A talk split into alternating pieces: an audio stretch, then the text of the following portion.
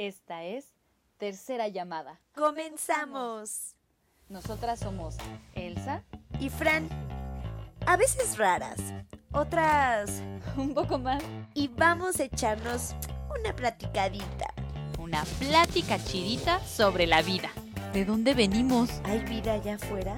¿Quién soy? ¿Por qué me detengo? ¿Los robots nos dominarán algún día? ¿Por qué me siento así? ¿La gente cambia? ¿Cómo llegó el conejo a la luna? Detén tu mente. Respira.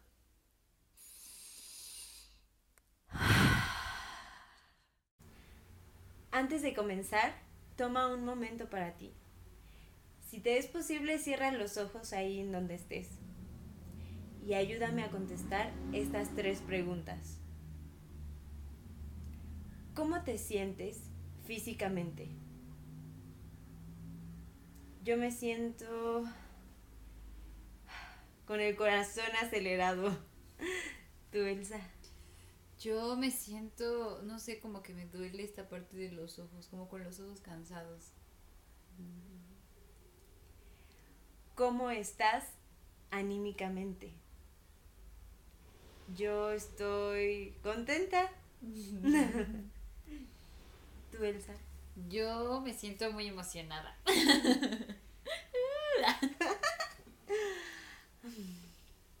¿En qué piensas? Yo pienso en que soy la persona más distraída del mundo y que tengo mucho calor. Mm, Yo pienso, es chistoso porque justo vi, vi llegar esta pregunta y pienso en que uno de nuestros escuchas me dijo como cuando me preguntan qué pienso yo me pongo a pensar en que voy a aprovechar al máximo lo que digan en este podcast y así y ustedes salen con unas jaladas así de ah pues yo estoy pensando en el encuadre de mi cámara entonces en eso eso me estaba cruzando por mi mente cuando pregunté qué pienso Es bien curioso porque creo que se preguntan por qué hacemos este ejercicio y a mí me funciona, bueno, nos funciona mucho para estar aquí presentes, para concentrarnos y sentirnos principalmente, ¿no? Y estar aquí en el momento. Por eso yo creo que eso de que vemos la cámara es porque en realidad estamos viendo la cámara, es lo que está pasando, ¿no? Sí, justo es como venir al aquí y a la hora, cómo te sientes realmente, siéntete, ya te sentiste el día de hoy, ya sabes cómo está tu cuerpo, eh, ya te sentiste anímicamente, sabes realmente con qué ánimo estás, si sientes mucha risa en tu panza, si sientes emoción, o si de verdad, hoy estás mal, o sea, hoy no tengo ganas de hacer nada, hoy estoy triste, hoy, o sea, ya te sentiste el día de hoy, por eso quisimos como abrir este espacio. ¿Y en qué piensas? O sea, ¿qué te cruza por tu mente? ¿Qué es la cosa que normalmente ocupa tus pensamientos? Y puede cambiar de un momento a otro, es como que piensas ya, te sorprendes pensando en otra cosa, ya no estás pensando en. Ujú. Exactamente. Pero qué bueno tenerlos otra vez más en este espacio que es de nosotras y de ustedes para echarnos pues una platicadita chidita. el día de hoy nos mueve el tema de pues la secundaria, ¿no? Ajá. Sí, el episodio, hoy nos toca el episodio número 5 de esto de Elsa y Fran. Y este, la plática chidita del día de hoy es la secundaria. ¿Cómo estás, Frances, el día de hoy? ¿Cómo llegaste el día de hoy a este momento y a este lugar? Pues vivo aquí. Pues en realidad tú ¿qué llegaste. En realidad tú eres la que llega. Digo de algo más energético y cósmico. Ah, ok, ok. este, pues, ¿qué me trae el día de hoy aquí? Pues estas, estas ganas de querer seguir compartiendo nuestras historias de, de infancia, en este caso de la adolescencia, ¿no? En todo esto que es la secundaria. Y pues platicando con Elsa fue que, que decidimos hacer este tema porque hay gente chica que también nos escucha y queremos también expandir como un poco estos temas a ustedes. Eso y además como ah, ahorita yo estoy dando clases en secundaria y todo el tiempo es como, oh, es verdad, en ese tiempo hacía eso, oh, en ese tiempo era así como esta nostalgia de aquellos ayeres que ya no están. Mami. Lo siento, es que también le gusta participar en los podcasts. es un invitado muy bonito. Bienvenido. ¡No! Tenemos un, un compañero en nuestro podcast. Bueno, no importa, continuemos con el tema del día de hoy. Ay, pues la secundaria está bien difícil porque es el momento en el que es justo esta transición en el que ya no eres un niño y ya tienes como que empezar a hacerte responsable de cada una de tus acciones por tú solo, ¿no? Incluso este, este cambio tan radical que es de tercero de secundaria a la prepa es muy importante, ¿no? Entonces estos tres años de secundaria creo que son para aprender y conocer a otros y también aprender de ti cómo te comportas, ¿no? Yo creo que en definitiva eso, ¿no? O sea, creo que este momento de la secundaria es para reconocerte. O sea, es entre los 12 y los 15 años y justo es este momento donde es como, ya no soy un niño, pero tampoco soy un adulto, qué clase de adulto quiero ser, cómo soy, cuáles son mis gustos, porque ya es cuando los niños es cuando como que dejan de jugar y dicen, no, ya no me gustan esas cosas de niños, sino ahora escucho rock y empiezan a explorar como esta música como ya de grandes o... ¿Y, tú te lo cuestionabas en ese momento? O sea, mm. en la secundaria. Realmente no. Yo, o sea, ahorita recordando, pues nunca me pasó por mi mente, o sea, el preguntarme, el cuestionarme quién quiero ser, qué quiero escuchar, sino que ya más adelante, ¿no? Sí, no te lo preguntas, pero como que lo vas descubriendo, exactamente, lo vas viviendo. Estamos conectadas, Francis y yo.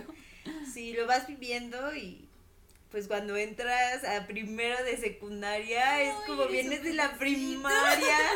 Yo me acuerdo que en mi primer día de secundaria mi mamá siempre me peinaba porque sus peinados siempre era solamente cepillarme el cabello y amarrarme la, el cabello. ¿A poco? Haciéndome una colita. Ajá desde la primaria, entonces mi mamá me peinaba así y ya rápido. Entonces en secundaria, el primer día me acuerdo que igual me peinó, me puso así la colita de caballo y ya íbamos caminando y yo, ay, no sé si estoy segura de ponerme así el cabello, tengo nervios, ¿no? Mi papá con la cámara, o sea, primer día de ¿En serio? ¡Qué pena! sí, papá llevaba la cámara, o sea, tengo una foto de mi primer día aquí afuera de mi casa así saliendo y la foto y yo ahí con la mochila y toda mensa con mi suéter verde porque iba en secundaria diurna. Ajá. Y así me llevaron los dos a mi primer día de secundaria hasta la puerta, papá emocionado con la con la cámara y pues a mí sí me daba pena. Pena, era como ibas llegando al territorio escolar y veías chicos de tercero de secundaria así bien grandotes y todo así de Ay, mi morrita. Además, tú deberías de haber estado así ah. como hiper pequeñita. Sí. ¿Cuánto medías cuando saliste de la primaria? Ay, no sé. Pero ahorita mido unos 56. o sea, mini. De seguro estaba más mini, unos 5. Yo creo que unos 50 a lo mejor. ¿Crees? O sea, ¿no, ¿no creciste nada de la secundaria para acá? No, pues gracias. es que, o sea, yo era. 6 centímetros. Yo era como hiper chiquita cuando o sea, entré a la secundaria. O sea, hiper, hiper chiquita. Yo creo que era una enana. O sea, medía como 1,42 cuando salí de la primaria. Ajá, como 1,40 y algo medí. Entonces, gracias al cielo, crecí. Imagínense si no hiciera una cosita de 1,40 y O sea, ¿ahorita cuánto mides? 1,58. Yo creo que más porque te arrebaso por más de dos centímetros. Es que está bien raro porque el, me he medido en el consultorio de mi papá y ahí mido 1,58. Pero en la universidad cuando me midieron o me medían, medía 1,60. Entonces, mm. nadie lo sabe. Ajá, pero bueno, ibas toda pequeñita. Ah, sí, pues me daba mucha vergüenza. Una, ir con mis dos papás, ¿no? Así de, uy, bien orgullosos. Digo, ahorita lo, pienso y qué bonito fue, ¿no? Pero sí me daba pena, o sea, hay que admitir que sí me daba pena que mis papás fueran conmigo. Incluso me iban a recoger diario, diario a la puerta ya en más o menos en segundo o tercero yo les decía, oigan, ya, este, nos vemos más, más alejados, no vengan por mi ataca, por favor. Pero ese día, Sí, pues me dejaron ahí, yo temerosa, llego porque yo iba en una escuela eh, privada, no iba en pública. Y entro a la secundaria en pública y veo un montón, o sea, era un montón de niños, chavos, niñas, de todo. Y era como, wow, ¿en qué momento hay tantos en una escuela, no? Ajá. Y entonces entré y pues luego, luego te decían que te formaras. O sea que eras niña bien acá de escuela de paga. Sí. Eso no lo sabía. Wow. Sí, toda mi, mi niñez, por así decirlo, de la, desde el kinder hasta secundaria, fui en, de paga. en escuela de paga. Hasta secundaria ya entró a escuela pública. Y sí, cuando entré sí se me hizo un cambio súper intenso en cuanto a la educación también. Sí. Sí, porque de alguna manera sentía que en la secundaria me era un poco más fácil aprender como temas. O sea, me era más fácil en la secundaria eh, que en la primaria. Pero, o sea, sí notas como este cambio de que en la primaria privada siempre están como detrás de ti todo el tiempo, ¿no? Ajá. que lleves el uniforme, o sea, otro tipo de cosas como más importantes, que compres los libros, de ahí, porque era comprar todo. El comprar negocio los li- el negocio, lo que es la escuela privado. privada, ¿no? Eh, comprar el uniforme, comprar incluso los tenis, tenías que comprar los tenis iguales. Entonces, Mm. Está bien cagado porque yo en la primaria, segunda que entra en crisis, mi, mi primaria, y la otra primaria compra mi primaria y me vuelven como, pues, Como de la otra de primaria. la otra primaria, ¿no? Eh, y entonces ahí te hacían comprar todo, literal, literal todo. Y cuando entró a la secundaria es como, puedes llevar tus propios libros, puedes llevar la mochila que quieras. Entonces eso a mí me gustó más. Ajá. Eres me como hacía más como, libre. sí, me, me hacía sentir más, más yo, eh, por así decirlo, más, em, con más oportunidad de explorar, ¿no? Y digo, la primaria también fue muy buena porque obviamente pues sí, tenía otras cosas como idiomas o el francés, el inglés, natación, que aquí en las públicas pues no, solamente, o sea, sí tienes talleres y todo, pero no como en Ujú. una escuela privada, ¿no? Y, y ese fue el cambio que yo sentí, fue como, oh, wow, uno, un buen de, de gente con la que socializar, ¿no? Eso a mí, pues me gusta mucho, me gustaba mucho. Y otra, pues que ya me hacía entrar en contacto más conmigo. Ujú. Como, ok, ahora quién soy, ¿no? Ya sí. Entonces empezaba a llevar tenis de colores y a Ah. pintarme las uñas. Y aunque sí te Claro. regañaban, no sé si a ti te, te regañaban los prefectos. ¿Tú Ahorita- en... Ahorita eh, cuento mi experiencia porque es otra cosa muy distinta. Ah, sí. Ujú. Uy, Termina. curioso. Ah, bueno, entonces aquí empiezo yo ya. Lo, lo voy a avanzar así mis tres años de secundaria, ¿no? Rápido.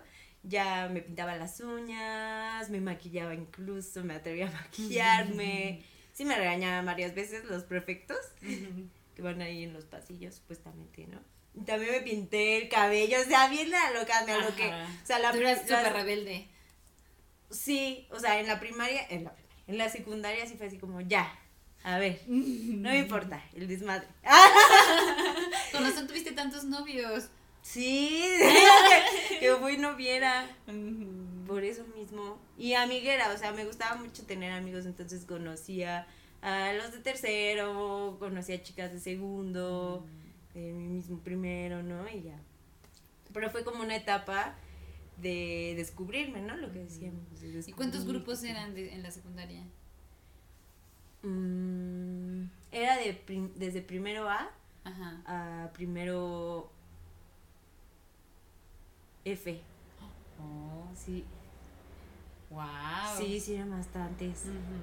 Sí, de, de primero A a primero F. Y así segundo A, segundo F, y tercero A y tercero F. Sí, era Eran un bastante. chorro. Te digo que entré y fue como, wow, wow, ¿cuántos? Entonces ya se imaginarán los chismes y todo. Fue, fue, fue una etapa muy divertida. Mm. Sí, incluso también muy dolorosa, porque ser adolescente también es doloroso. doloroso en cuanto a las ¿no? Cuanto a todo lo que vas aprendiendo, ¿no? incluso ahí. Pero tú fuiste en... Yo crecí en- como en pública. Ajá, como crecí en el Estado de México, o sea, como toda mi vida he estado viviendo en el Estado de México, allá las escuelas se dividen solamente en oficiales y técnicas, ¿no? Las públicas, obviamente también hay privadas, ¿no? Yo fui en pública toda mi vida, desde kinder hasta universidad. Entonces, este, mi secundaria quedaba así detrás de mi casa, solo daba vuelta hacia la calle de mi casa y ahí está la secundaria. Mm. Y esa secundaria era una muy buena secundaria en ese tiempo, o sea, era como la mejor secundaria de toda la zona. Entonces, eh, era una secundaria súper chiquita porque se supone que cuando la hicieron iba a ser, iba a ser preescolar, iba a ser kinder. Entonces después pues las mamás pelearon y dijeron, no, pero pues es que ya tenemos un kinder y está la primaria, lo que nos hace falta aquí es una secundaria. Solamente había una telesecundaria, pero pues en ese tiempo como que las telesecundarias tenían muy mala fama y es en especial muy mala fama. Entonces, este pues no, dijeron que una secundaria y al final hicieron la secundaria. Mm. Entonces, este eran solamente tres grupos de cada año, o sea, solo había de A a C. Ah, sí. Ajá, nada más así. Entonces nada más teníamos dos orientadoras, o sea, no teníamos perfectos ni nada de eso, teníamos solo dos orientadoras que eran como a las que te mandaban cuando te portabas mal y así.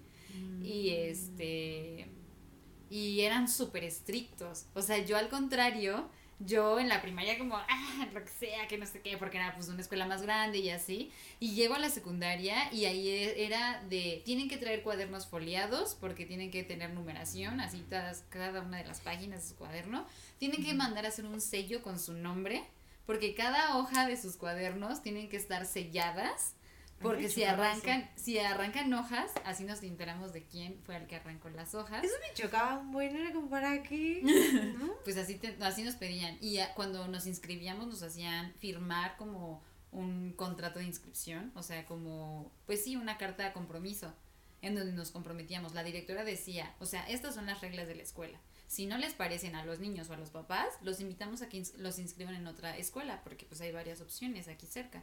Entonces nadie los está obligando a someterse a este reglamento. Si quieren, pues aquí. ¿no? Ajá, y si no, Firmen. pues lléguenle, ¿no? Entonces, este, así era como muy estricto, entrabas y tenías que mostrar tu credencial al entrar, no podías Ah, llevar el cabello pintado, no podías pintarte las uñas, no podías maquillarte, obvio, piercings, tatuajes, súper, súper no, o sea, ni siquiera trenzas de hilo, nada que alterara tu estado como natural, todo estaba prohibido, y, o sea, y tenías que llevar tu uniforme completo y todo así. Teníamos saco de gala y corbata y así todo bonito, para los lunes teníamos que ir de gala.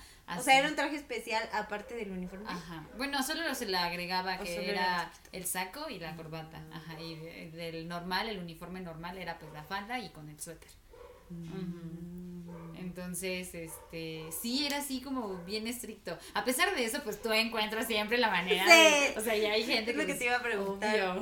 ¿Tú, tú te maquillabas o llegaste a No me maquillaba porque mi mamá no me daba permiso en ese tiempo. Y yo siempre he sido como media hippie. Así como bien, no, sí, las mujeres somos hermosas. Entonces yo en ese tiempo pues le super hacía caso a mi mamá. Entonces era como, no, es que las mujeres no debemos de maquillarnos porque así somos hermosas y no sé qué. Ay, Entonces no, no me maquillaba. Sí, a veces me pintaba las uñas, eso sí. Mm. Y lo que sí es que también por hippie me hacía trenzas de hilo. Entonces me acuerdo que era como chiquitas y me las hacía aquí abajo. No, no tan chiquitas, como, como llegaban hasta como por acá. Pues tenía el cabello largo en ese tiempo. Este, pero aquí abajo. Entonces así pues me las topaba con el cabello y ya nada más cuando me recogía el cabello pues se me ¿Y veía. ¿No te cachaban? No. Tiene una perfecta que era perrísima, ¿eh? O sea, te olía. Era como si te oliera, o sea, a distancia llegabas y tú sabías que traías, no sé, las uñas pintadas o el delineado en el ojo, ¿no? Porque estaba como De mucho de moda. moda el delineado, ¿no? Sí, por los hemos. Exacto, pero más, por ejemplo, las uñas, entonces tú sabías que ya llegabas con las uñas, ¿no? Y ella como, no sé cómo le hacía, pero te olía, de alguna manera te cachaba y te mandamos a, a servicio social para mandar un reportillo. No, por favor, no le diga a mis papás. No, sí. no, además es que yo siempre he sido bien ñoña. Yo siempre he sido como de las ñoñas, o sea, tercer lugar en el cuadro de honor y esas cosas. Pues también, lo Y- ñoño no está peleado con lo rebelde. Pero, pero los maestros siempre confiaban en mí. Entonces, por ejemplo, luego hacían revisión mochila. Y mis compañeros que eran así bien vándalos me decían, guárdanos por favor en tu mochila las cosas. Entonces yo guardaba las cosas o traía, en ese tiempo me decía la niña del perrito porque tenía una bolsita en forma de un perrito. Que siempre la traía cargando, siempre, siempre, porque ahí traía mi, mi dinerito, mi, mi, celular de Tamagotchi. Ajá. Entonces me decían, guárdame tu perrito, guárdame tu perrito. Entonces ahí guardaba así sus cosas que no querían que les encontraran. Nunca recuerdo haber guardado como algo muy peligroso. Ah, como drogas. Drogas, no, eso no, no, nunca. Pero sí, ahí guardaba en mi perrito y ya, pues el perrito yo me lo llevaba, entonces ya no lo dejaba en la mochila para que no se los encontraran. Ajá. yo me acuerdo que igual, o sea, los profes como que siempre tenían buena relación conmigo y o sea, literal yo era la morra que los anotaba en el cuaderno cuando los profes se salían al baño. No anotabas a nadie. Era como, no se paren. y se paraban los, mis compañeros, era como, vamos a hacer desmadre, hacer desmadre. Entonces yo los veía y decía, te voy a anotar. Te voy a y me decían, no, por favor, no me anotes, que no sé qué yo. Entonces ya siéntate, porque le voy a decir a la maestra. Pero era de broma, nunca los iba a acusar. Y cuando ya llegaba la maestra, pues yo le había dicho que nadie había hecho nada, pero pues era una manera como de controlarlos porque neta así se pasaban, empezaban a hacer un buen de desmadre. Un buen. Yo me acuerdo un buen de que unos de mis compañeros llevaban guantes de box. Y entonces, o sea, uno, uno de ellos llevaba los dos guantes de box, ¿no? Así como el par. Y entonces se iban los maestros y agarraban y se ponían a pelearse adentro del salón. O sea, se ponían como cada uno un guante y era como de paz. Y el otro se aguantaba, ¿no? Y ya paz. Y le daba el golpe así. Y todos así como por acá. O sea, ni los pelábamos y ellos ahí peleando. No manches. Yo me acuerdo de una. Ay, ¿dónde estará esa compañera? dos chicas de mi salón no se tragaban, o sea, no se tragaban, pero ya era, esto ya pasó como en segundo, de secundaria, no se tragaban y un día se salió la maestra, pues, no sé, habrá ido por su café o algo, y de pronto pues todos nos parábamos a cotorrearla, no sé qué, y entonces ellas ya se traían pique y estaban ahí como echándose bronca y de pronto que una se la agarra del ah. cabello y que se la empieza a arrastrar por todo el salón y me dijo, no, espera, espera, ¿no? Y se la llevaba y era como, no, y la otra se paraba y estaban ahí peleándose. Y pues en ese ambiente era como, sí, tú puedes, los morros también, alentando eso. Yo también, hay que admitirlo, no entrar desmadre, ¿no? En ese momento las peleándose y es como, pues no haces nada, prefieres no meterte. Pero ya ahorita te das cuenta de que no está bien eso de andarse peleando en los salones. No, no pues no. o sea, la violencia. En ese momento ni siquiera dimensionas el peligro, ¿no? O sea, ahora yo que estoy dando las clases, me voy rápido del salón y regreso súper rápido porque digo, o sea, ellos no saben el peligro en el que se ponen. Si algo les llega a pasar cuando yo no estoy, o sea, es como se pueden ahí lanzar una banca encima y o algo. Yo ahorita me acabo de acordar que una vez hubo un problemota porque teníamos un compañerito, pues, bullying y este México y así, ¿no? México mágico, un, un compañerito gordo, pero así obeso, muy, muy, muy gordo. O sea, yo casi estoy segura que ese muchacho tiene o tenía un problema, no sé su estado actual, pero, pero sí, en ese entonces era muy grande, o sea, era alto y era así, gordo, ¿no? Entonces todo el tiempo se la pasaban haciéndole bullying, todo el tiempo, mal plan. Entonces un día uno de mis compañeros, no sé en qué estuvo, pero le clavó un compás en la pierna. Así, pero el compás se lo clavó en su, en su pierna. Entonces, y yo recuerdo que cuando, cuando estaba riéndose el gordito, estaba riéndose cuando sucedió. Y ya pues después empezó a llorar, pues, porque obviamente le dolió, pero así muy, muy, muy intenso, muy feo, muy raro. Y pues sí, o sea, en ese momento yo creo que el niño que le clavó el compás en, el, pan, en la pierna, obvio no dimensionó la gravedad de lo que estaba haciendo. Claro. Entonces, sí, muy, muy feo. Y obviamente se llevaron a, a servicios médicos al muchacho y al otro, no sé si lo expulsaron o lo suspendieron como un buen de tiempo y así, porque sí estuvo muy, muy fuerte el problema. Ay. La verdad es que sí se, vive, sí se vive mucha violencia en la secundaria. Sí, un buen. les quiero contar, le, había dicho ya a esta Fran que les quería contar. Este, yo creo que, ay, lamento tanto, agradezco tanto a las mujeres que alzan la voz y a todo este movimiento y a todo esto que está ahorita siendo popular y, y todo, todo esto en el país y en el mundo que y lamento tanto que no hubiera sucedido antes, o sea, que yo no hubiera sido expuesta a todo esto que sea ahora, porque hubiera podido haber hecho algo en este momento que les voy a contar.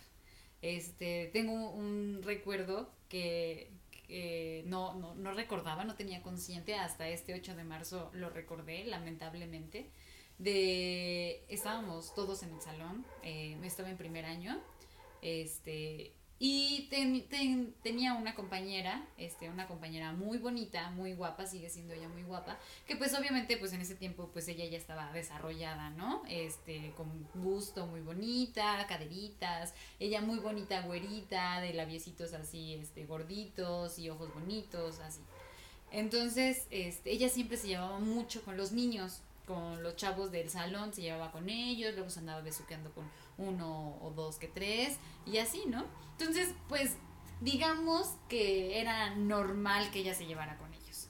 Entonces me acuerdo que, que un día estábamos, este, no estaba el maestro, yo estaba así, pues, no sé qué haciendo en mi lugar. Y uno de mis compañeros la arrinconó hasta, hasta, hasta atrás del salón.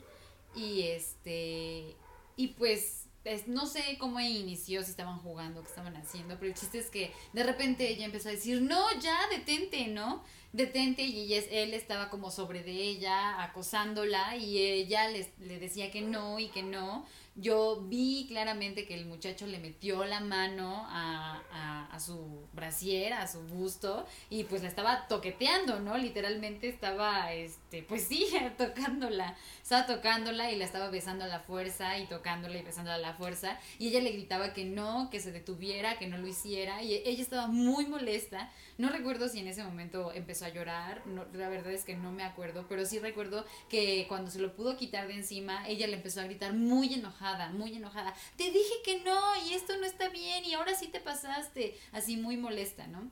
Y pues ya, ella se fue y nuestra vida continuó, ¿no? Y pues justamente... ¿Pero, pero se fue de la secundaria? No, permaneció ahí. O sea, sí siguió. Siguió y siguió llevándose con estos muchachos. Ellos de hecho siguieron siendo sus amigos y todo.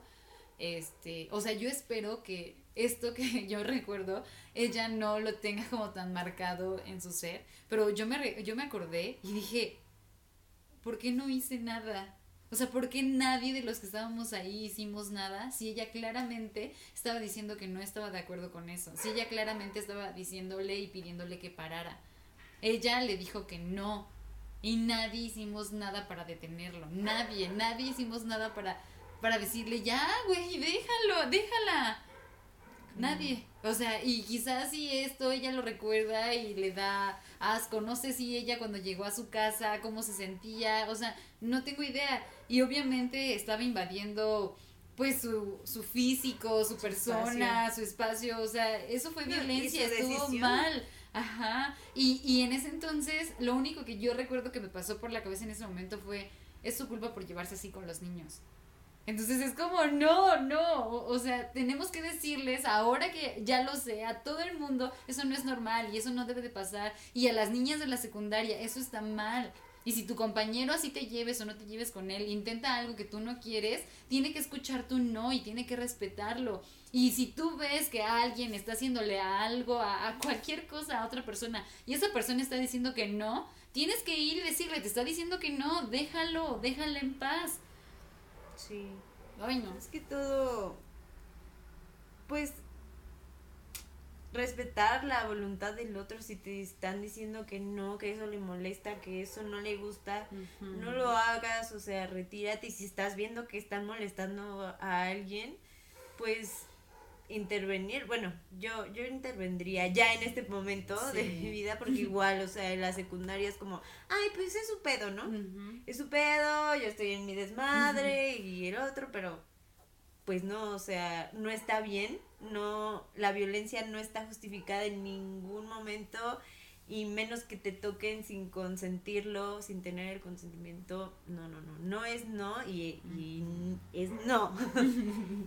Y hay que aprender a respetar a los demás. Y más cuando estás en secundaria que te hace, pues parece que todo es tan fácil y pues se te hace fácil ir a molestar al otro, ¿no?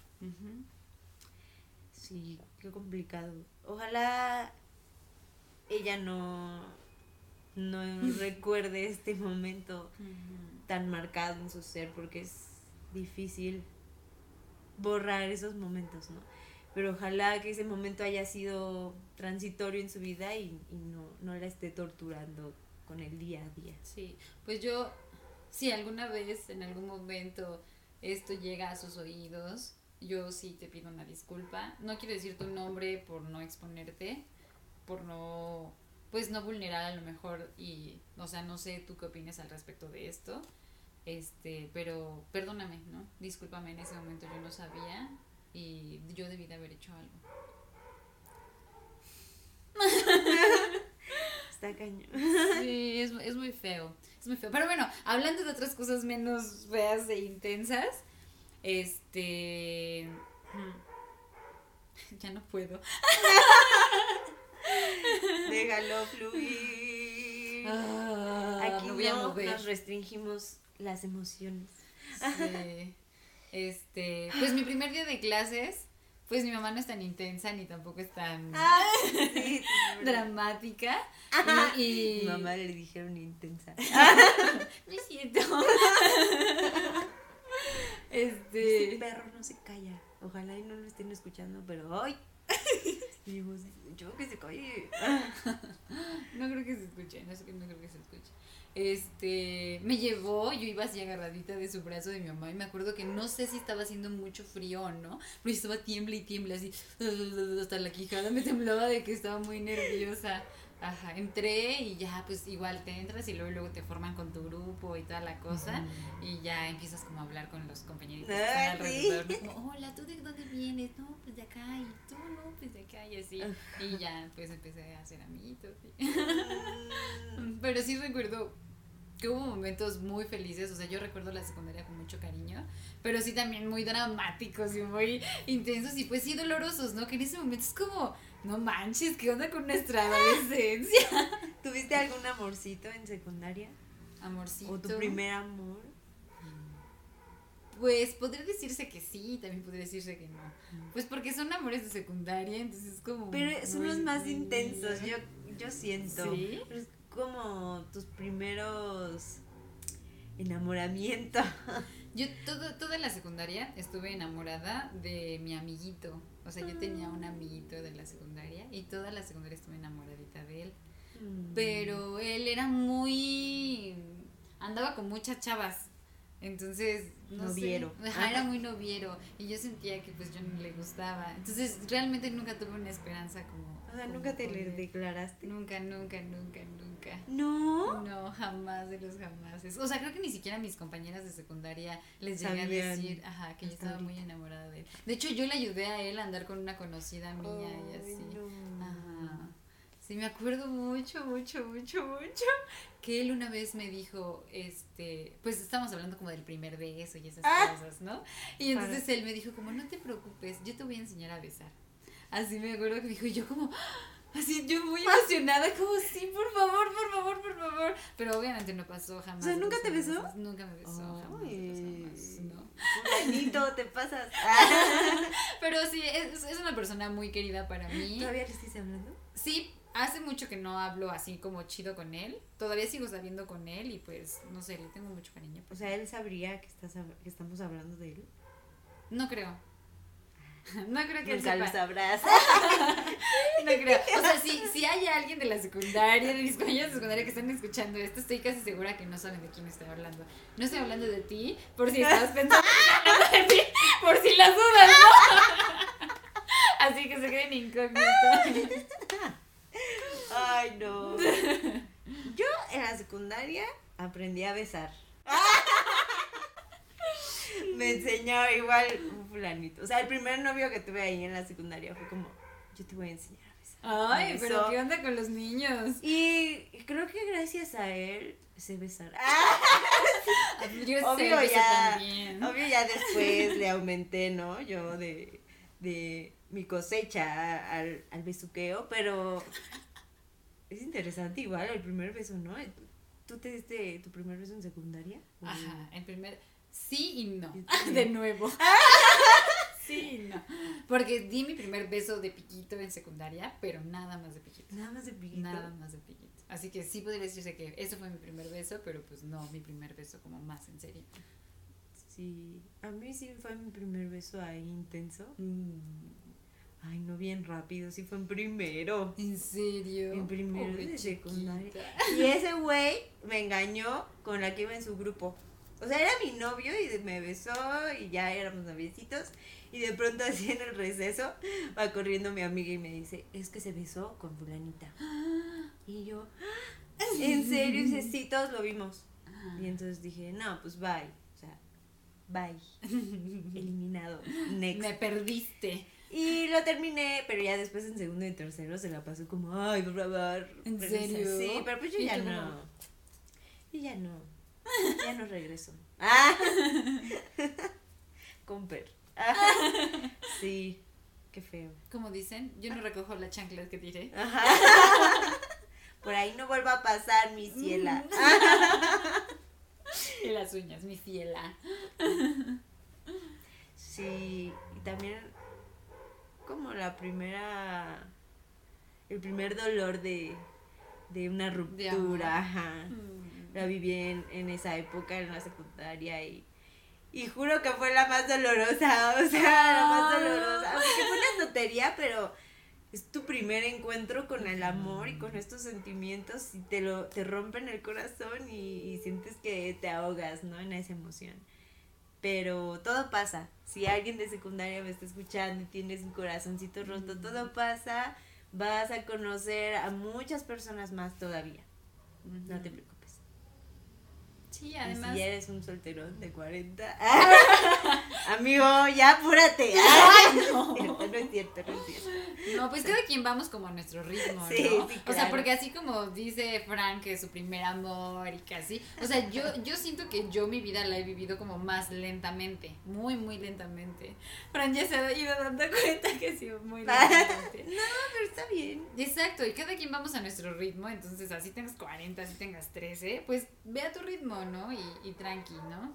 A mí, pues podría decirse que sí me, sí me rompió el corazón a esa edad como alguien, pero que también me puse el cuerno, por cierto, maldito patán. pero como que pues no, no estaba muy enamorada. O sea, como que yo decía, en ese tiempo era, era bien rara, como más empoderada. Entonces yo decía como, no, yo en la prepa voy a conocer como a muchos más muchachos y así más guapos. Entonces, ¿por qué voy a estar sufriendo por ese tipillo, no? O sea, ese chavo íbamos juntos en natación, porque yo aparte en, así en un deportivo en natación, entonces íbamos juntos en natación y entonces él iba en otra secundaria. Y así me decían como amiguitas que tenía en otros lados, es que tiene otra novia en, su secundaria y así como, ay no, él dice que no y así. Y luego en tercero de secundaria, mm, una de mis amiguitas de la escuela entró al curso para el Comitens con él entonces decía como, no, es que tiene una novia también ahí en los cursos. Y era como... Entonces con esa muchacha, yo de repente, él, ella le publicó algo, algo así en su Facebook y yo la contacté y era como, oye, ¿cómo se llama tu novio? Tal. Y yo, ah, pues es también el mío. o sea, ¿tú la contactaste? Sí, yo la contacté y así nos pusimos de acuerdo y según nos íbamos a vengar bien intenso y no sé qué. Pero ya al final solo ella lo cortó y dije como, pues ya lo, ya lo cortó, pues yo me quedo con él. ¿Y si seguiste con Seguí él? con él como, sí, Qué abusada. Como una semana. y ya después lo corté. Ajá. Síguenos para más consejos tóxicos. Hablarle y después quedarte con él. Con él. Finge que lo vas a terminar y luego no lo termines. No, no es cierto. Y te lo quedas para ti. Ay, no, no guácala. Hombres. y Francis luego chillando en mi cuarto con las canciones de Panda en la secundaria, sí, cortándome. Panda, sí es cierto, no manches. Sí, sí escuchaba Panda, amigos. Sí. Y yo era las que usaba muñequera y acá bien ruda. o sea, ruda, ya en tercero secundaria. Acuérdense que entré en primero así toda Bebecita Inocente. hermosa. pero ya en segundo, tercero me ponía mis muñequeras, ya me cortaba el cabello diferente, Ah. ya medio me estaba conociendo ahí, ¿no? Qué cagado. Pero también hay como varios tipos de personas en la secundaria, ¿no? Como la morra del De cuaderno, la morra de los plumones, la- los que le cargan la mochila a los maestros cuando se cambian de grupo. Sí, cierto. Espera, me acabo de acordar de una anécdota buenísima. Ah. Una vez cuando iba en la secundaria, iba en segundo. Mis compañeros, no me acuerdo en qué estuvo, tiraron la puerta del salón. O sea, estaban, eh, estábamos en el reventón acá total y tiraron la puerta del salón. Para esto, nosotros éramos el grupo B, éramos según como el, el grupo, el mejor grupo, porque teníamos las mejores calificaciones y no éramos tan desastrosos como los del A y como los del C, ¿no? Pero, o sea, nosotros éramos un desastre, solo que pues no sé, no sé en qué radicaba que nos amaban más los maestros o qué onda. Pero, pero siempre nos confabulábamos todos juntos. O sea, nosotros no era como ¿Pero de los del salón? quién fue los del salón. No era como de quién fue ella. No, nunca. Nunca decíamos quién había hecho las cosas. Entonces, ese, ese día, mis compañeros, los niños, no sé en qué estuvo que zafaron la puerta y luego ya no la podían poner. Entonces dijeron, ¿qué hacemos? ¿Qué hacemos? Nos van a echar la culpa. Entonces, ¿quién sabe a quién se le ocurrió cerrar la puerta y ponerla como si estuviera cerrada normal? Entonces, cuando el próximo maestro entrara para la clase, iba a ser como si él tuviera la culpa. Exactamente. Y efectivamente. Entonces entró el, el maestro y ¡ay! se cayó la puerta. Entonces el, el maestro estaba ¿No bien. le cayó joven, encima No, no le cayó encima, ni nada. Además, era un maestro alto y así. Era como de educación física el maestro. cosa Ay, me acordé de algo. Y entonces ya él como de ¿qué pasó? ¿Qué pasó? No, pues quién sabe. No, pero la puerta, no, pues nosotros no sabemos nada, sí. Nadie dijo nada y pues ya dijo, bueno, pues voy a avisar para que vengan a arreglar la puerta. Y ya, pues solo la arreglaron y pues nunca nosotros nos hicieron nada ni nada por la puerta rota. Ahorita te va a escuchar tu director y va a decir, ¡ay, hijos! Hijo. Mi directora me quería, así que perdóneme, no, solo no dije nada. Ahorita que dijiste del maestro, yo me acordé de un profesor de matemáticas de secundaria que le decíamos Max Steel. Un saludo, por si me está escuchando, porque él sabe que le decían Max Steel. Era Matemáticas, guapo. era guapo, tenía Uh. presencia, llegaba con su traje. Guapo porque era el único. El que menos no era- feo. El menos feo, porque. Ay, no, maestro, sí. Sí. Guapo. Sí, estaba guapo, pero no, no para tanto. Pero bueno, a las chavas Las traía las odiando. traía locas. Ajá. Entonces era como, ay, el de mate, y ya. Él explicaba en el pizarrón y todas ahí viéndole las popis, porque sí tenía buena popis. Ajá. Y viendo a él cómo daba las clases y todo. Pero pues hay chavas que sí se les Se acercaban, aventaban. sí se le aventaban. Yo nada más lo veía de lejos, ¿no? Ajá. Lo admiraba de lejitos y ya. Pero sí, sí había compañeras que pues sí intentaban como establecer otro tipo de relación con el profe, ¿no? No supe de casos, la verdad. Pero el profe sí sabía mantener como esta distancia. Mm, qué bueno. Esta distancia. Qué bueno porque es como somos niñas, o sea, tú eres el adulto responsable, no Sí. manches. Ya llegó el pan, amigos. Por eso hacemos ahorita. Es la hora del pan. Va a gritar intensamente. Vamos a hacer una pausa de un minuto. Uy, estoy en la cámara de Elsa.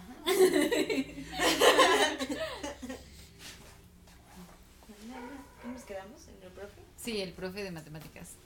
El guapo profe de matemáticas. El y además guapo. matemáticas. Sí. Sí. Sensual. Ay.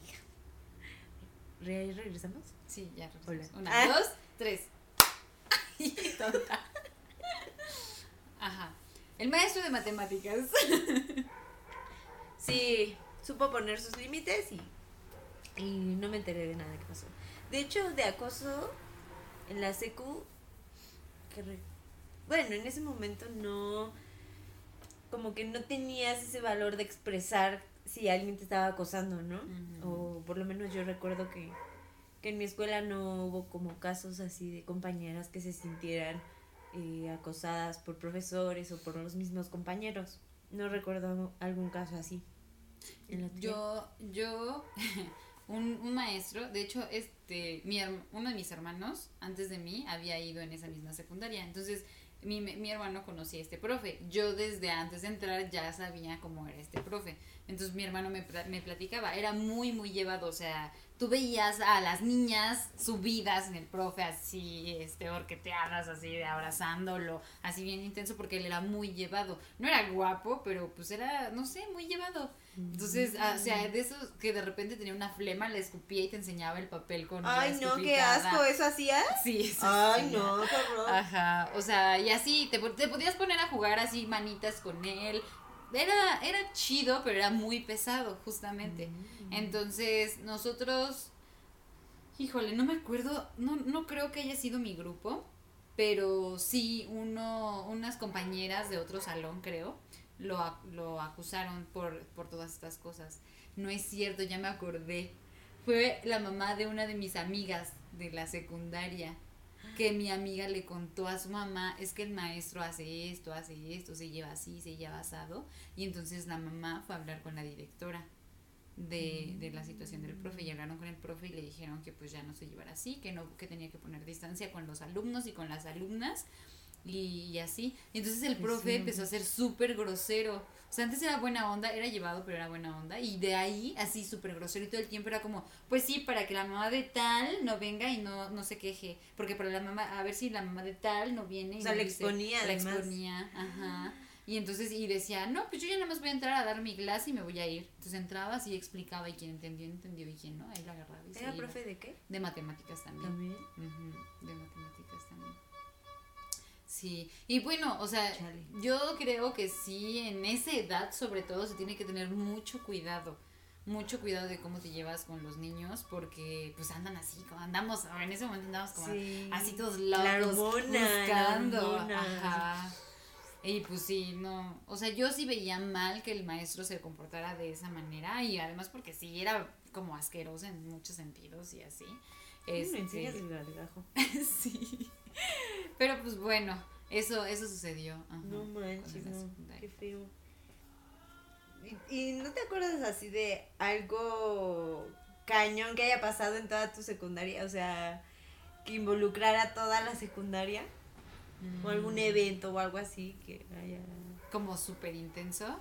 Como de, oigan, es que pasó esto. sí, que todas las secundarias se enteraran. No, nunca.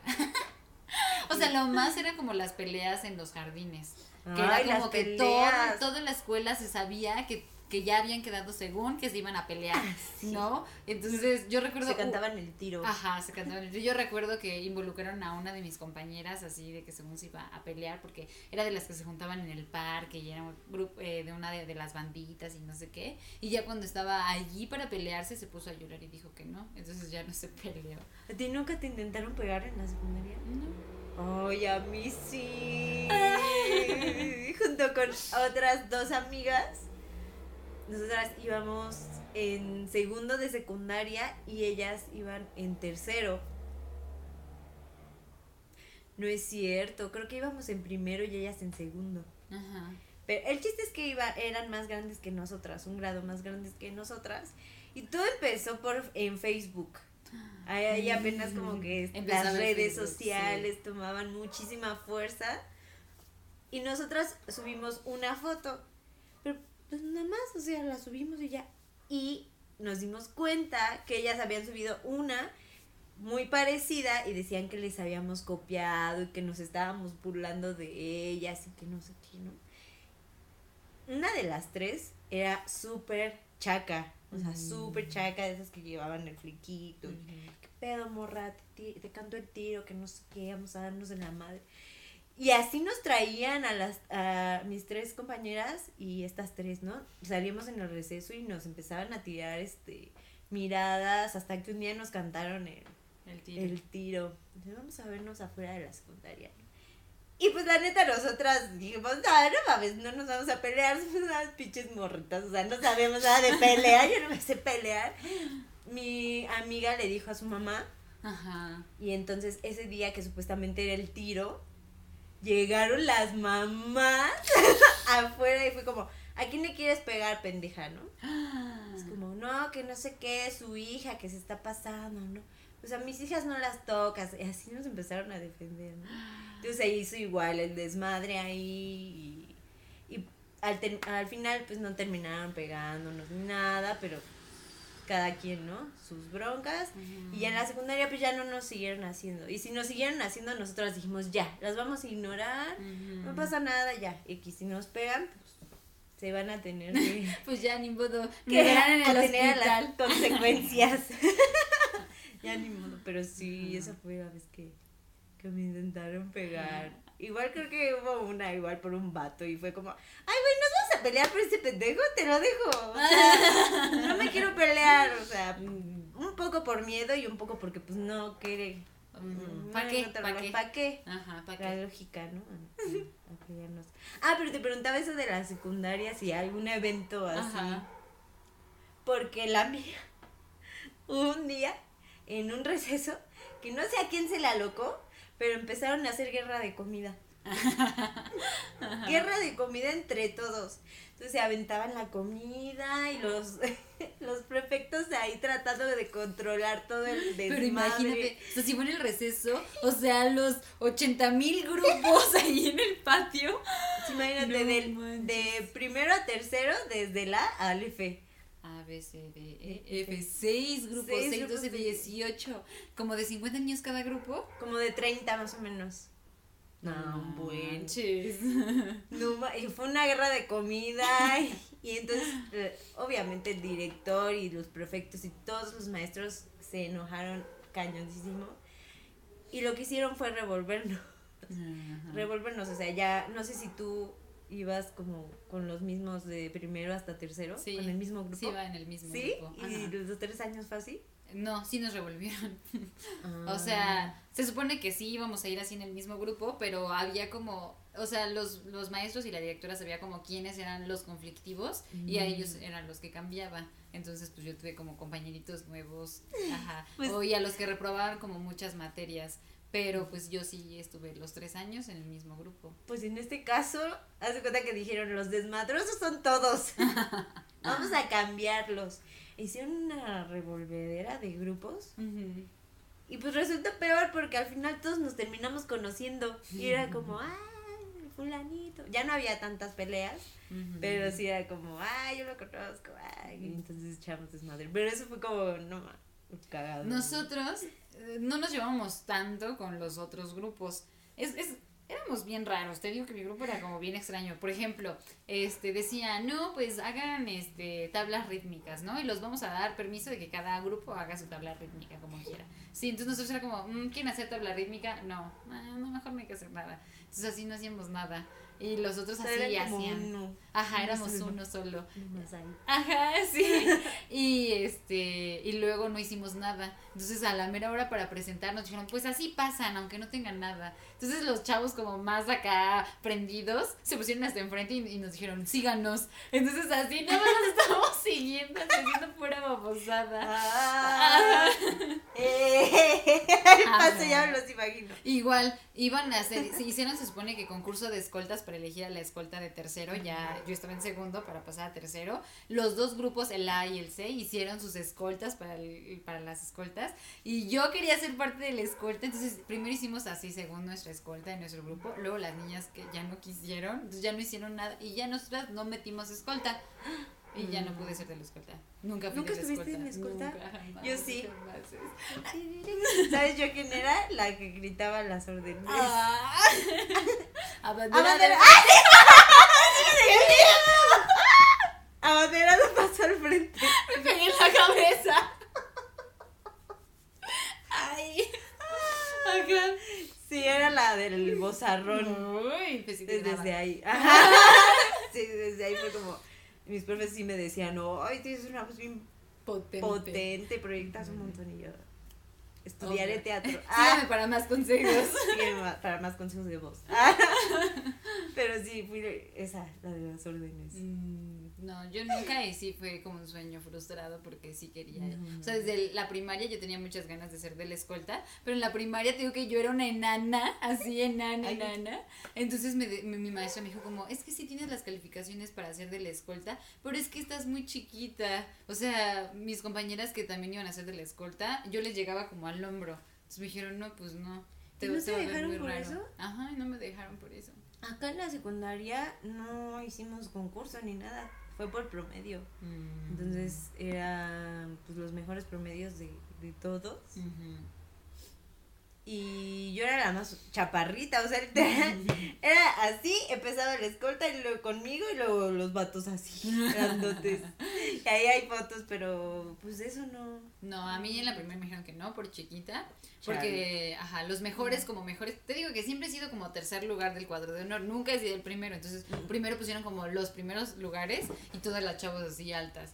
Y ya después yo, así toda chiquita. Entonces yo le dije como, maestra, pero es que yo sí tengo el promedio para entrar. Y entonces ella así de, no, es que estás muy chaparrita y se va a ver bien extraño. Tendrías que ser a fuerzas la banderada o, o esa niña, la de la, voz. Ajá, dice, pero no tiene, o sea, la que iba a ser la abanderada era la que tenía mejor promedio y también la otra. Entonces dijeron, no, pues no puede ser ninguna de esas dos. Entonces fue como, mm". y en la otra sí, pues no, la maestra era como, no, pues no por promedio, porque a veces las que tienen mejor promedio ni siquiera quieren, entonces hagan concurso de los que quieran, y ya de las que quieren, pues yo voy a escoger a las mejores y a las que tengan mejor promedio. Pues está bien. Acá igual creo que varios no quisieron y Estaban buscando chicos que quisieran. Pero era chido porque te salías de las clases a ensayar. ajá. Y este, bueno, el chiste es que lo que te iba a platicar es justo que de estas cosas que hacíamos con mi grupo, una vez agarraron y quién sabe quién también, porque empezó a aventar comida. Y empezó una guerra de comida y de agua y de todo eso, pero adentro del salón, adentro. Entonces cerraron según las ventanas para que los maestros no vieran y no sé qué, pero quién sabe quién o cómo le hicieron, salió volando un yogurt por la ventana. Entonces, la directora desde la dirección, o sea, nuestro salón es enfrente de la dirección, también nosotros todos estúpidos, ¿no? Pero la directora desde, desde la dirección vio que salió volando el yogur, entonces mandó hacia la vendadora y la vendadora, ¿qué están haciendo? Que no sé qué. Nosotros como, nada, nada. Este, voy y regreso y quiero a los, este, como a los culpables aquí enfrente, ¿no? Y así se fue y todos como limpiamos y recogimos y, ya no pasó nada, ¿no? Según, ajá, pero estábamos todos mojados, todos así feo, pues todo sucio, lleno de mango, de toda la comida, porque hicimos guerra de comida, ¿no?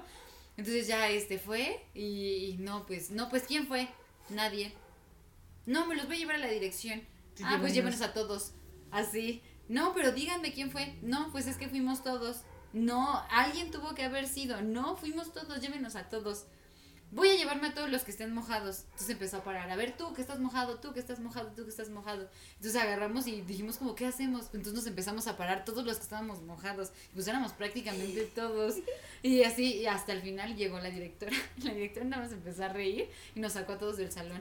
Y ya nos dijo, este, hagan limpieza general, porque esto lo van a tener que hacer limpiar sus mamás y no es justo. Y ya se pueden ir porque ya iba a ser la hora de la salida. Entonces sacamos todas nuestras cosas, sacamos las bancas, limpiamos el salón, barrimos, echamos agua, todo y ya nos fuimos. Hasta lo dejaron mejor. ¿no? Limpiecito. Qué chido. Sí, estuvo. Eso está bien, que no se, que no echaban culpas. No. No dejábamos solos a, a nuestros compañeros. Obvio nosotros y también los maestros sabían quiénes eran como los más bandidos, ¿no? Los más desmadrosos, pero pues nosotros no los dejábamos solos. No manches.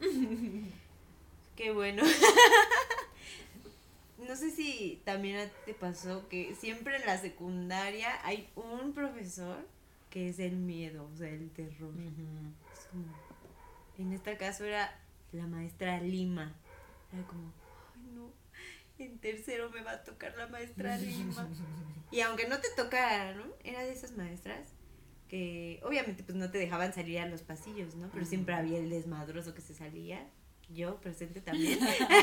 ya me empezaba a salir. Entonces te asomabas así al pasillo y salía la maestra Lima, no sé cómo, ojo de águila. O sea, ella estaba hasta el final Y, o sea, de extremo a extremo los dos, ¿no? Te asomabas, te veía y te empezaba a gritar Ah. así, métete al salón. Pero un bozarrón también. Es que estaba en presente, energía. presente siempre esa maestra. Sí, era como, te veía, métete, ¿qué haces afuera? Y tú, ¡ah! Y era maestra de español. Ay, no, No, maestra de español. Yo odiaba español, toda mi vida odié la clase de ¿Sí? español. Sí, un mal plan, mal plan. ¿Por los profes?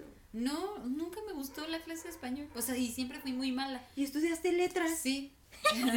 sí, contradicciones. Soy una contradicción andante, así que no me juzguen, por favor. Pero siempre fui muy mala, siempre tuve muy mala ortografía, nunca entendí lo de la conjugación de los verbos. O sea, esto de agudo, grave y esdrújulo siempre me confundía. Está bien difícil, ¿no? Sí. Entonces, por ejemplo, sacaba 10, siempre fui de 10 en matemáticas, sacaba 10 en matemáticas, 10 en química, 10 en artes y 7 en español. Así, siempre. ¿En serio? Siempre, sí. Ay, no. A mí esas sí se me daban. Las que no, matemáticas.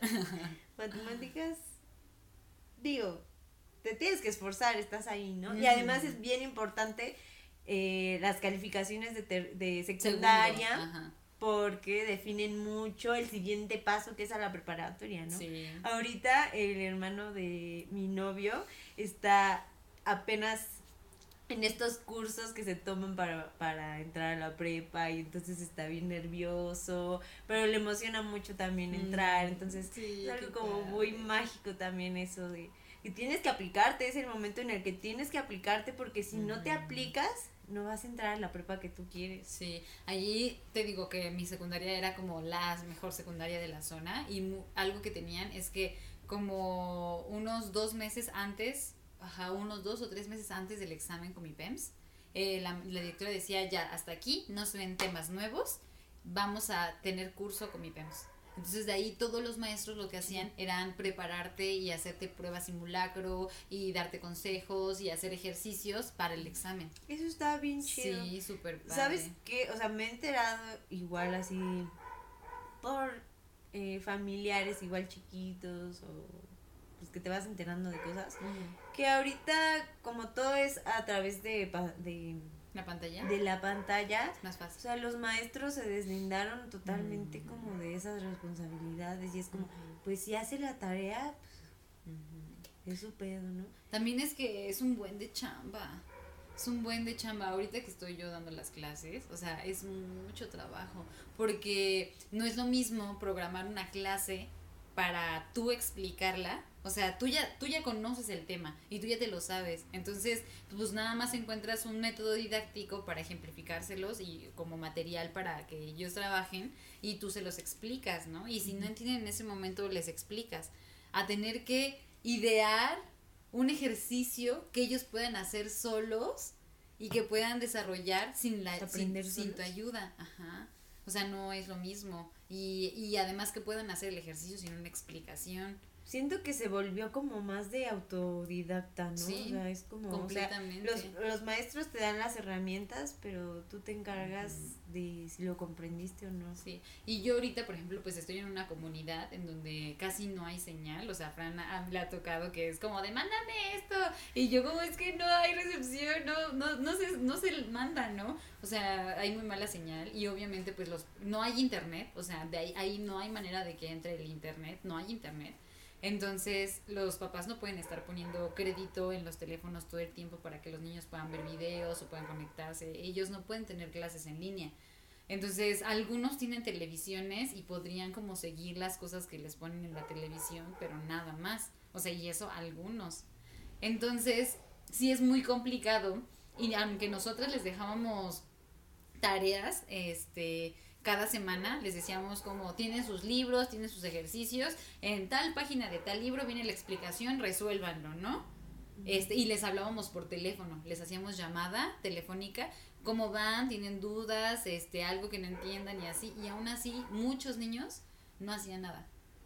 Pero tú me explicabas, me contabas la, la vez pasada que estábamos platicando sin grabar, que justamente tienen una mentalidad muy diferente, ¿no? sí, allá de por sí sí es otra cosa distinta, pero bueno, hablo ahorita de la complejidad que es como preparar las clases, ¿no? Entonces, aunque estoy casi segura que sí, obvio, hay muchos maestros como desobligados que, que no lo hacen. No, pero eh, estaría padre que platicaras un poco de el alumno, o sea, de los niños también en, en esta comunidad. Sí, en esta situación, en esta comunidad. Bueno, pues parte es esto, que no tienen internet, que no tienen esto. Y bueno, es, es, en, carencias, es en provincia, entonces este, los niños no tienen, obviamente, no sé si es por la ciudad, no sé por qué, pero al menos Francis y yo compartimos como esto de que nosotras crecimos con esa mentalidad de que tienes que ir a la escuela, ¿no? O sea, a fuerzas es algo que tienes que hacer, es tu única responsabilidad, ¿no? Ir a la preparatoria y después ir a la universidad.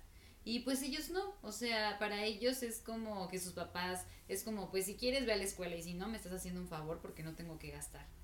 Porque pues sí es un gasto grande que tienen que hacer los papás y pues que no están en situación para hacerlo, ¿no? Los papás es como, no quieres ir a la escuela, perfecto, me vas a ayudar a trabajar y además así tenemos más dinero.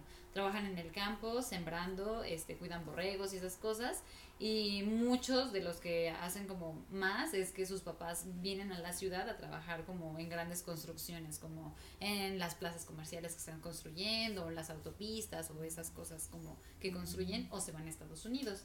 Entonces, pues sí, es, es una precariedad este, muy, muy intensa. Ahorita les estuve dando el tema de las energías renovables y entonces este, vimos lo de los calentadores solares y, y, como energía a través del sol y les preguntaba cómo calentaban agua en, su, en sus hogares, ¿no? Para bañarse o cosas así.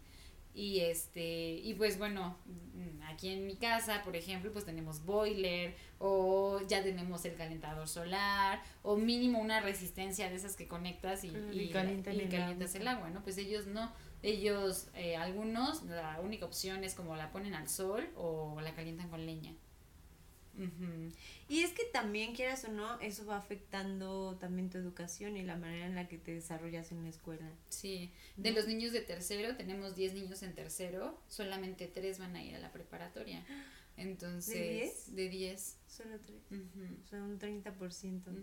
30%. Entonces, sí, pues son súper poquitos, son súper poquitos. Y hay otros niños que tienen el apoyo de sus papás y obviamente tienen los recursos mentales y, de, de, educación para poder ir a la preparatoria, pero pues no quieren. Ah, no quieren. No quieren. O sea, tengo un niño que me cae muy bien y, les, agar, les he agarrado, es muy poquito tiempo el que he estado trabajando con ellos, pero les he agarrado mucho cariño. Es muy listo, él es muy listo. Él tenemos que estar un paso adelante, tenemos que estarle dejando trabajo tras trabajo porque se aburre además, porque termina rápido. Pero quiere ser músico. Entonces dice, ¿para qué estudio la prepa si yo voy a ser músico? Entonces, aunque sus papás lo apoyan y todo, y lo están apoyando con esto de la música, entonces eso está bien. Pero ya le dije, te quiero ver triunfar, ¿eh? Nada, porque no voy a, la prepa, o sea, le echas ganas. No, una, una educación no te define y yo creo que justamente no debe de ser como el objetivo de vida para ser alguien en la vida tengas que estudiar, evidentemente no, pero sí puedes echarle ganas, ¿no? Salir y mejorar, ¿no? Claro. Y, y, y esto. Y hay otros niños que sí tienen pues eh, el intelecto y si quieren ir y sus papás pues no, no les pueden dar la educación, ¿no? Te, te platicaba de oh. una de las niñas que su papá ya es muy viejito y pues ella ya tiene que meterse a trabajar para ayudar en su casa, ¿no? Dice ella que de hecho ya se quería salir desde diciembre, ya no iba a venir en enero a la escuela pero su mamá le dijo, no, pues ya termina, ya cuánto te falta para terminar la secundaria. Entonces aquí ahorita nos la fletamos nosotros, termina y ya en cuanto salgas vas a empezar a trabajar. Eh, justamente el, esta semana que la vi, me dijo, sí maestra, este, vamos a, voy a empezar a trabajar con una prima o con una tía, algo así me dijo. Y pues ya, a trabajar. Y es que también...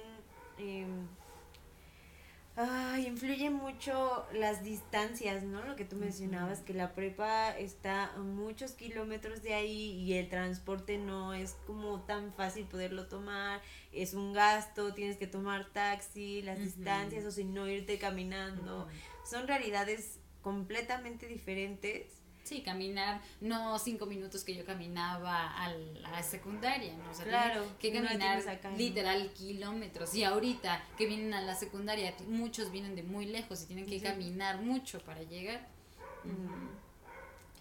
Y es que está culero, en vez de, o sea, el gobierno no ayuda en nada ahí, como tú dices, o sea, ni siquiera pueden poner una escuela, ni siquiera pueden poner una escuela para estas comunidades, así de los pinto, ¿no? O La- sea, y la cosa es, por ejemplo, tienen primaria, eh, tienen primaria de la SEP. eh, yo trabajo en el CONAFE, entonces la secundaria y el preescolar son de CONAFE. Pero CONAFE contrata como chavos como si fueran servicio social. Entonces es como toda una mafia porque no te contrato como trabajador, no te doy las prestaciones ni nada, pero vete a fletar a las comunidades en donde no van los maestros de la SEP. O sea, no eres maestro, no te pagamos como maestro, trabajas más con maestro. Sí. y te vamos a cargar mucho el trabajo. Sí, porque además ahorita con esto de las nuevas plataformas es como, además, como los niños no pueden porque no tienen los recursos, tú tienes que abrirles su correo, meterlos al salón de Classroom, ahí activarles todas sus actividades. Tú desde cada una de las cuentas de cada niño tienes que subir todas y cada una de las tareas. Y ahí tiene que quedar para comprobar que sí estás trabajando tú y que sí está trabajando el niño. Entonces es como, O sea, tú tienes que hacer el, el, trabajo, de, los todos niños, de todos los niños. Y son, porque no saben usar. Bueno, más bien porque no tienen No ni tienen. siquiera internet. ajá. O sea, imagínate, son puras imágenes porque son fotos de sus cuadernos. ¿Cuánto te cuesta en, en datos subir una imagen a internet? Mm, Entonces, son 10 materias. mm. Son al trimestre, porque se califica por trimestre, tres meses. ¿Cuántas semanas son? Son seis semanas. Seis semanas por, ses- por 10 materias. O sea, son mínimo 60 imágenes. No manches. Ajá. Y o sea, solo tienes un grupo de 10. Tengo dos grupos. O sea, en total tienes 20 21 alumnos. tenemos. 21 alumnos. 21 alumnos. Y también del otro grupo hay chicos que quieren entrar a la secundaria. Pues. Digo, a la prepa. del el otro grupo es de primero. Ah, Entonces de todavía entrar les la falta. todavía les falta. Uf. Sí. Sí. Pero también, qué bonito que estés en esto. Porque... Ay, yo estoy feliz. a mí también me gustaría en algún momento de mi vida irme a, a, a dar clases de teatro a provincia, a mostrar el teatro, a niños también. Sí. Eh, y también es una responsabilidad muy bonita que tienes ahorita porque puedes motivarlos, puedes motivarlos, como tú eres, los vas a motivar. Entonces, vas a ver que, que ojalá también quieran estudiar y quieran seguirse preparando porque creo que a veces pensamos que estas cuatro paredes en las que estamos es todo el mundo pero no hay mucho más allá y si tú pudieras abrirles esa visión del mundo, que, que sepan que no nada más es eso en donde están, sino hay mucho más y que su- los sueños los pueden cumplir en cualquier momento, solamente si, si trabajan en eso. Sí. Yo creo que sería algo muy afortunado, ¿no? Sí, con eso, uff, ya se haría mi vida, ya Sí. podría morir en paz. Sí, yo estoy muy contenta, muy, muy contenta de que Dios, la vida y todo se haya acomodado para que pudiera tener esa oportunidad de estar yendo allá. Este, y pues sí, o sea, yo siento que ellos están contentos de que yo vaya porque pues, soy bien rara y estoy bien loca, entonces los pongo a hacer cosas raras. Y luego les digo como cosas sin sentido. Y luego es como yo me estoy diciendo tonta a mí misma porque me estoy equivocando. Y así. Entonces siento que eso, pues sí, como que a ellos como que los despierta, ¿no? Un poquito. Pero sí es muy, muy difícil mostrarles como el mundo estando en esas condiciones. Es complejo y uno tiene que armarse de mucha creatividad para hacerlo. Sí, no les muestres el mundo, solamente que ellos descubran si tienen alguna pasión y que la Ajá. busquen. Sí, eso es Y difícil. Eso es difícil. Porque además, Sí, muchos de los pero- niños, este, otro de mis favoritos de mi salón de tercero, es, es un es muchacho súper rebelde. Que siento que son de esos niños a los que toda la vida le han dicho que no puede, que es un vago, que no va a hacer nada y así, y se la ha creído. Entonces, mucho es como de, no, usted puede, usted puede, échele ganas, ¿no? Es que no, maestra, yo no sé cómo, no, no sabe cómo, pues investigue cómo, ándele, usted puede. Yo le estoy pidiendo que me haga esto porque yo sé que usted es capaz. Entonces, este, pues sí, yo lo he visto como que le echa más ganas, como que entrega más trabajos y así. Me dice mi compañera, porque somos dos maestras, no crean que yo hago todo ese trabajo solita, ¿no? Somos dos maestras, es más, yo empecé apenas en febrero, ella se ha llevado este trabajo desde agosto ella ha llevado ese trabajo, ella tenía que atender a los 21 niños y las 10 materias, no sé cómo la hacía, es una heroína, entonces ya entré yo y pues ya nos dividimos el trabajo, ¿no? Yo doy, básicamente doy las clases de matemáticas, español, es educación física, artes y tecnología.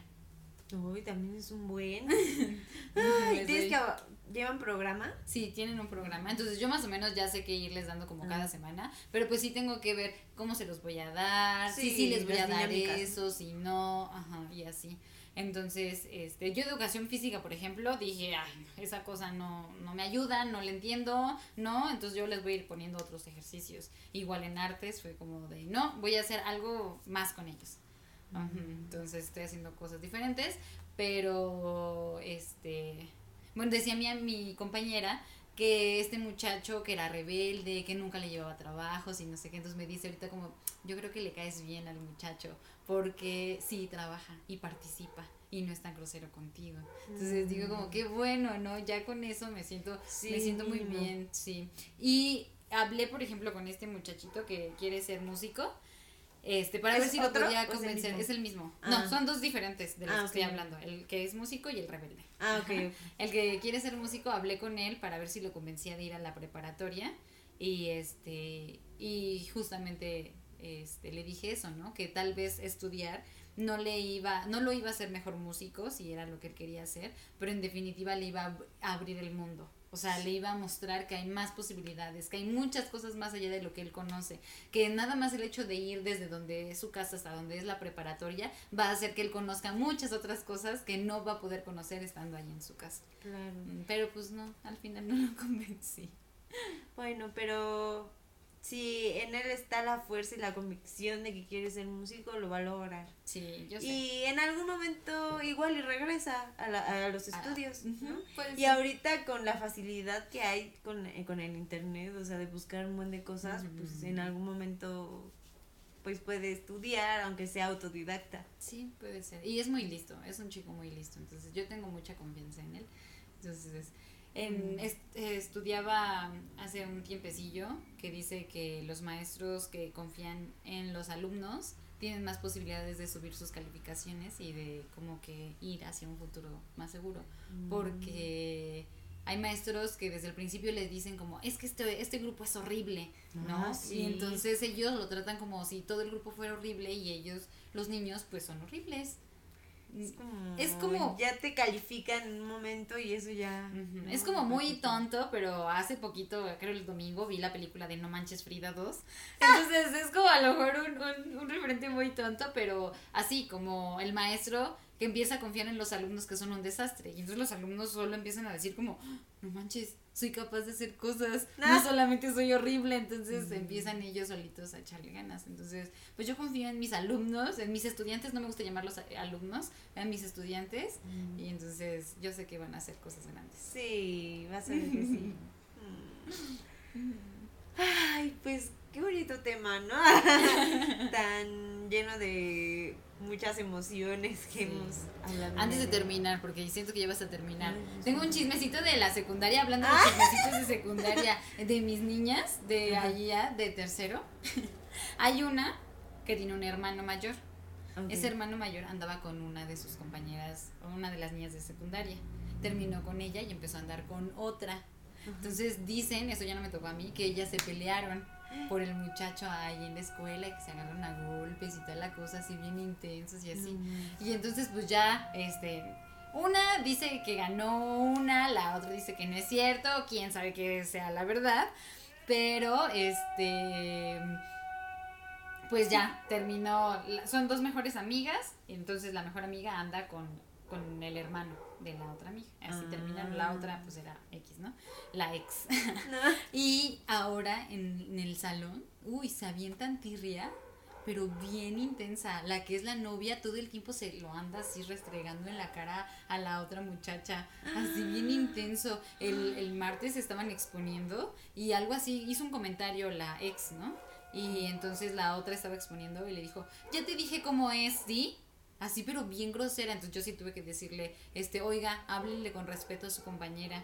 Entonces ya lo repitió ya como más tranquila, pero sí bien intensas las muchachitas.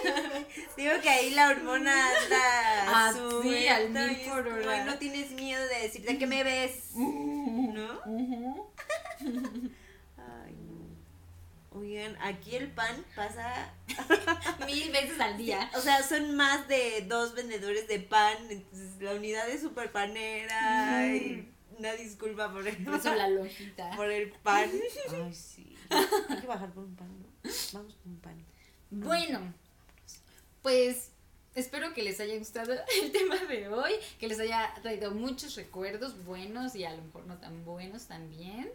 Sí, que pues sí, si eres de secundaria y nos estás escuchando, ánimo, estudia mucho y disfruta esta etapa. De verdad que es muy bonita, conócete completamente, que te gusta, que no, y, y tú solito vas a ir formando como tu carácter.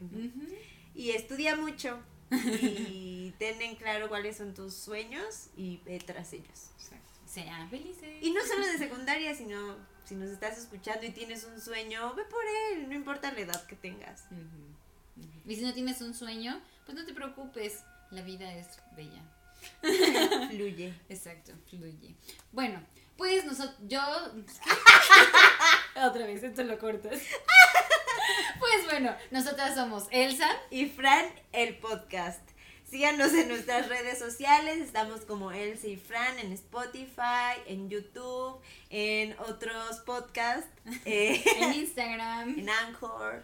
Ajá. Ahí andamos, búsquenos y si te gustó, apóyanos con un like. Y pues síguenos en nuestras redes. Suscríbanse y síganos en Spotify y en Instagram y todo.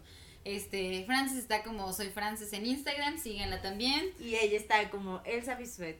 Ella no le gusta que la sigan, pero síganla de todas maneras. poco a poco le va a gustar que la sigan. Bueno, pues nos vemos pronto y esperemos que estemos muy bien. Les traemos una sorpresa para el próximo capítulo. Va a estar bastante interesante. Entonces, no se lo vayan a perder. Adiós. Cuídense mucho. Adiosito. Ojalá siga grabando esta cosa. El mío ya no. No manches.